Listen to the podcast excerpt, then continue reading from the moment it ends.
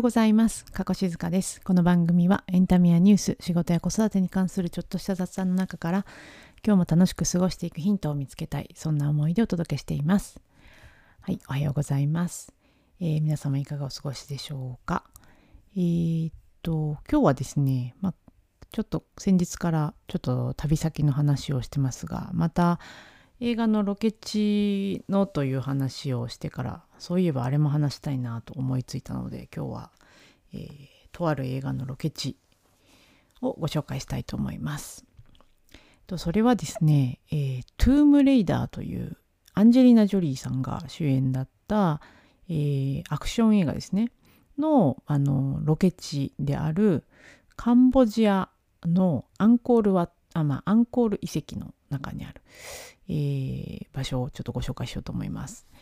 えーと、アンコール遺跡群と言いますと、まああのえー、600ぐらいですねそのエリアに遺跡があるそうで、えーと、カンボジアの、えーと、クメール王朝というのが、えー、と9世紀から15世紀ぐらいにこう栄えていた国があったみたいなんですが、まあ、そこの王様があの寺とかですね僧院とかを結構作っていて、えーと、そのトゥームレイダーのロケ地になったのはそのうちの一つのタプロムという、えー、僧院になります。でまあそもそもアンコールワットアンコール遺跡群って何なのっていうのが気になりましてこれは私が行った時に詳しく知ってたわけではないんですがちょっといろいろ調べてみたのでまあご紹介しようかなと思います。えっ、ー、とカンボジアのですね、まあ、シムリシェムリアップという町にある、まあ、アンコールワットアンコール遺跡群なんですけど、えーまあ、世界遺産でして、まあ、世界各国から旅行者がこうたくさん訪れる場所になっています。でもともとはあの結構最近までですね、まあ、戦争があってあの地雷原とかがあるのであんまりこう観光客が行く道以外を勝手に行っちゃダメだよみたいのはあるもののあの、まあ、行ってよかったせまあ、旅先のランキングの上位に入るような、まあ、美しいあのお寺があります。でアンコールワットというのが、まあ、その一番有名なものですけどもこれはえー、とですね12世紀前半にこのクメール王朝というこのこのエリアにですね栄えていた国の王様スーリア・バルマン2世という 王様がいてですね、まあ、ここはあのヒンズー教と、えー、仏教の、まあ、融合的なあのお寺になってます。もともと作られた時は、えー、この王様はヒンドゥー教を、まあ、推していたみたいなんですけど結構王様によってですね仏教を信じている時とヒンドゥー教を信じている時とあってですねあのなのでえー、っとヒンドゥー教の神様が最初はこうメインで描かれてたんだけど後で仏像が作られたりみたいなことがこのアンコール遺跡群にはかなり多いです。であのまた仏教を信じたあの王様だと思ったらその後またやっぱりヒンドゥー教ってなったり、まあ、ちょっとしたその宗教戦争みたいなのも結構あったみたいでまあなのであの意外とこう混じった感じになります。まあ、ヒンドゥー教なので、まあ、仏教もそうですがインドからのこう文化の影響をかなり受けているエリアみたいですね。でヒンドゥー教というとですね、まあ3、3, 人のこう神様人気の神様がいるみたいでして、まあ、そのうちのビシュヌ神という神様が、まあ、このアンコールワットではあの信じられていてあの実際そのですねあのこう回廊廊下の壁にあの結構そのあのそのビシュヌ神があの書かれていたり、まあ、他にもいろいろこうレリーフとかが彫られていてですねそれがかなり美しいですです。で特にあの女神様のあの、まあ、当時のですねあの絵が描かれていたりあとインドでの有名な女児誌でマハーバーラタとかラーマーヤナというのがあるんですけども、まあ、世界史の授業で覚えただけでさっぱり覚えてないんですけど、まあ、インドの戦いの女児誌だったりとかあのまず物語がその廊下にこうぐるっと書かれていたりします。でえっと、なんていうかな、まあ、四角形のですね、上から、上空から見ると四角い、まあ、敷地に、えっと、三重の回廊が四角い回廊がこうあってですねあので、まあ、一番真ん中にあのその塔が立っているという感じにの、まあ、ところです、まあ、石でできていてですねいろんなところにそのインドの文化の影響を受けた、まあ、独特のあの装飾がなされていて、まあ、かつ、えっと、西を向いてあのできているんですけどあのやっぱり春分の日と秋分の日にあのお日様がちょうどあのなんていうかなその中央に出てこう出てくるとかですねあの、まあ、っていうふうにこう作られ精密に作られていたりもします。で前にこう池みたいのがあってですね、まあ、朝日を、まあ、見るツアーとかですね夕日を見るツアーとかあるんですけど、まあ、そのあの池にこのアンコールワットの遺跡が映ってですね、まあ、こうインスタ映え的な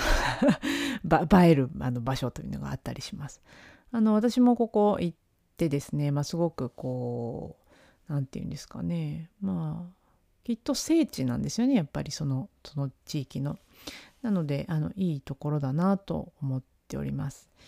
であのトゥームレイダーのロケ地というのはちょっとまた別でして、まあ、このエリアそのさっきお話した通り王様が変わるたびに寺作ったりなんやかんや作るみたいなんですよね。でもう一つ有名なのがアンコールトムというやつでしてこれはこのさっきのアンコールアート作った王様より、えー、50年ぐらい後のジャヤー・バルマン7世という王様でこの王様がかなりこのクメール王朝で、まあ、最盛期あのすごく栄えた時期の王様だったみたいで彼はヒンズー教じゃなくて仏教を信仰していたのでこのアンコール・トムというのは真ん中の塔があのでっかい仏像みたいなあの大仏にはかなわないですけども大きいあの仏様の顔がこう塔になっているというようなところであの規模としてはですねアンコールワットは寺なんですけどアンコールトムはあの城壁の都市なんですよね。都市で真ん中に、えー、バイヨン寺院というお寺があるのであの規模としてはもっと大きいですね。実際、えーと、8メートルの城壁に囲まれるあの城塞都市だったみたいで、まあ、戦いも結構あったので、まあ、西から東からこう攻められたりとかするのであの、まあ、そういう砦が作られていて中には10万人ぐらい人が住んでいたそうでございます。でこっちもあのまあどっちもあのこちらは仏教が割と中心ですが蛇の神様のあの像があったりとかアシュラ像がいたり象のテラスと言われる、えー、王様がこう何て言うかな謁見の地というかですねいやいやみんなってこう声をかける場所みたいなんですけどそういうのがあったりガルダっていう不死鳥のこうモチーフがあったりとかですねあのここも、まあ、あの素晴らしいあのアンコール遺跡群の、まあ、一つですと。でまあそんな感じでですねここすごく栄えた国ではあったんですがヒンズー教と仏教を行ったり来たりしているのであの仏像とインドの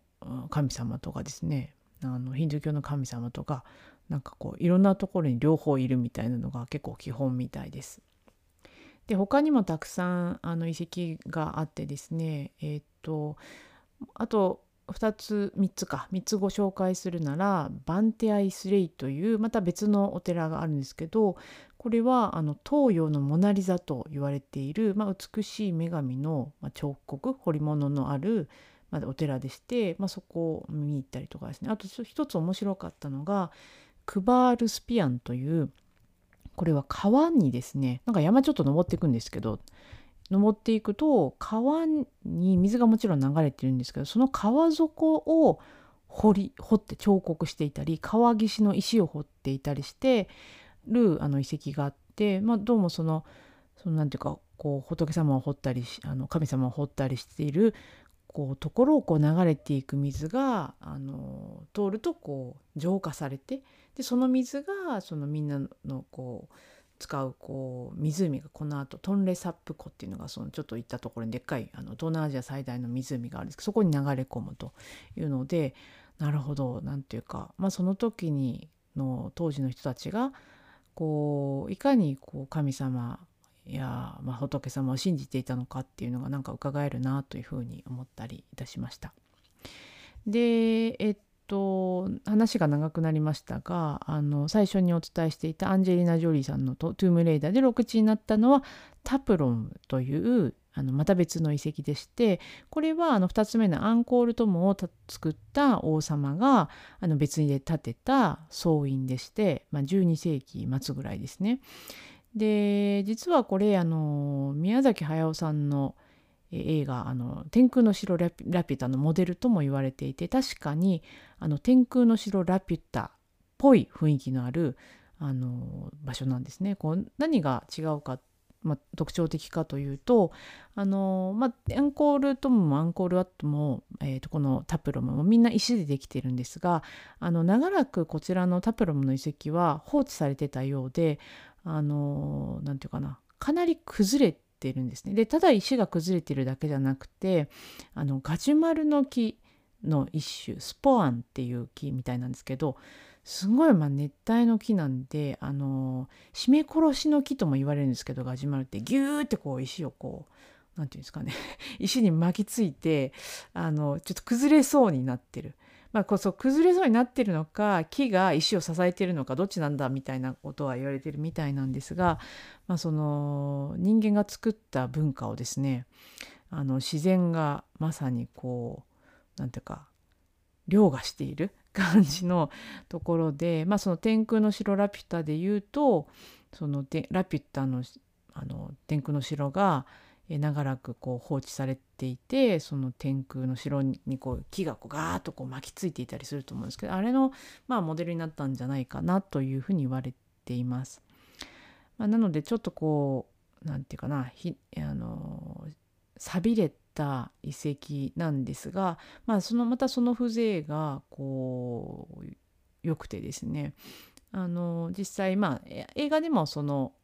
あの木に木がこう巻きついた感じのところがこう出てきていてそのアンジェリーナ・ジョリーさんはその中へこう入っていって遺跡を探検しに行くみたいな話ではあります。でこれあのちょっとこの昨日かな一昨日かにご紹介したあのムー地球の歩き方の異世界の歩き方の方にはあの一つこう不思議情報みたいなのがちっちゃいコラム欄外コラムに書いてあってですねこれもちろん12世紀のあの建物なんですけどなぜかこの私知らなかったんですけどステゴサウルスのレリーフがあのあるらしいんですね恐竜の。でこの人たちが恐竜と一緒に住んでたわけがないのでなんで恐竜を知ってんだというので、まあ、ちょっとこうまあオカルトチックになんないなんだろうというふうに言われているそうでございます。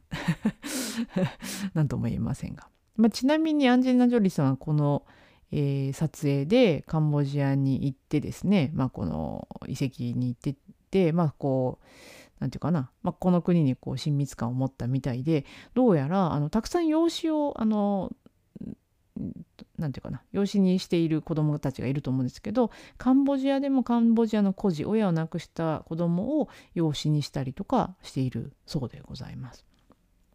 まあえー、このクメール王朝というのがですね、ま、9世紀から15世紀ぐらいまで栄えたんですがあの歴史的には途中でモンゴルですね元中国の元がこう攻めてきて、まあ、そこにこう貢ぎ物をしたりとかしつつ、まあ、国はあの維持できていたんですがその後1431年にアユタヤ王朝という、まあ、次の新しい王朝に攻められて陥落し、まあ、その後このアンコールのエリアは、えー、都として捨てられてしまいあのしばらく放置されていたようです。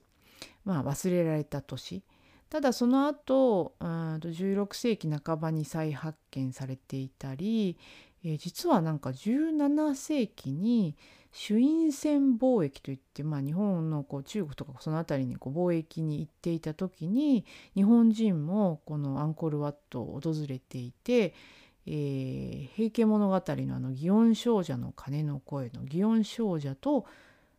勘違いというかですね祇園少女があったって言ってあのとして祇園少女図というこのえっと何て言うんですかね図面を書いて持って帰っていてですねでそれはあの水戸徳川家にこう所蔵されていて今も水戸にあるそうです。へえと思いました。祇園少女って本当にあったんだと思いましたけど。で、まあ、その後は19世紀に、まあ、フランス人がまた見つけて、まあ、その後こうアンコールワットだアンコールというこの遺跡を調査したり修復したり、まあ、あのフランスがその後こう植民地にしたりとかですね。いろいろあって、まあ、あの戦争もあって、まあ、なかなか大変な場所ではありますがそんなあの優れた文化を持つ王朝があったのがこのカンボジアアンコール遺跡ということでございました。にわかで調べた あのアンコール遺跡の情報ですのでなんかちゃんと伝わったのか合ってるのかというところも ありますがただあのすごくこう美しい遺跡なのであのここはいあのよくわか歴史がねあのよく知らなくてもあの一見の価値はあるかなと思ったりします。是非これもですねコロナが終わったら行きたいところリストの一つとしてえー、挙げていただければいいなと思ったりいたします。はい。ということで今日も最後まで聞いていただいてありがとうございました。今日も良い一日を。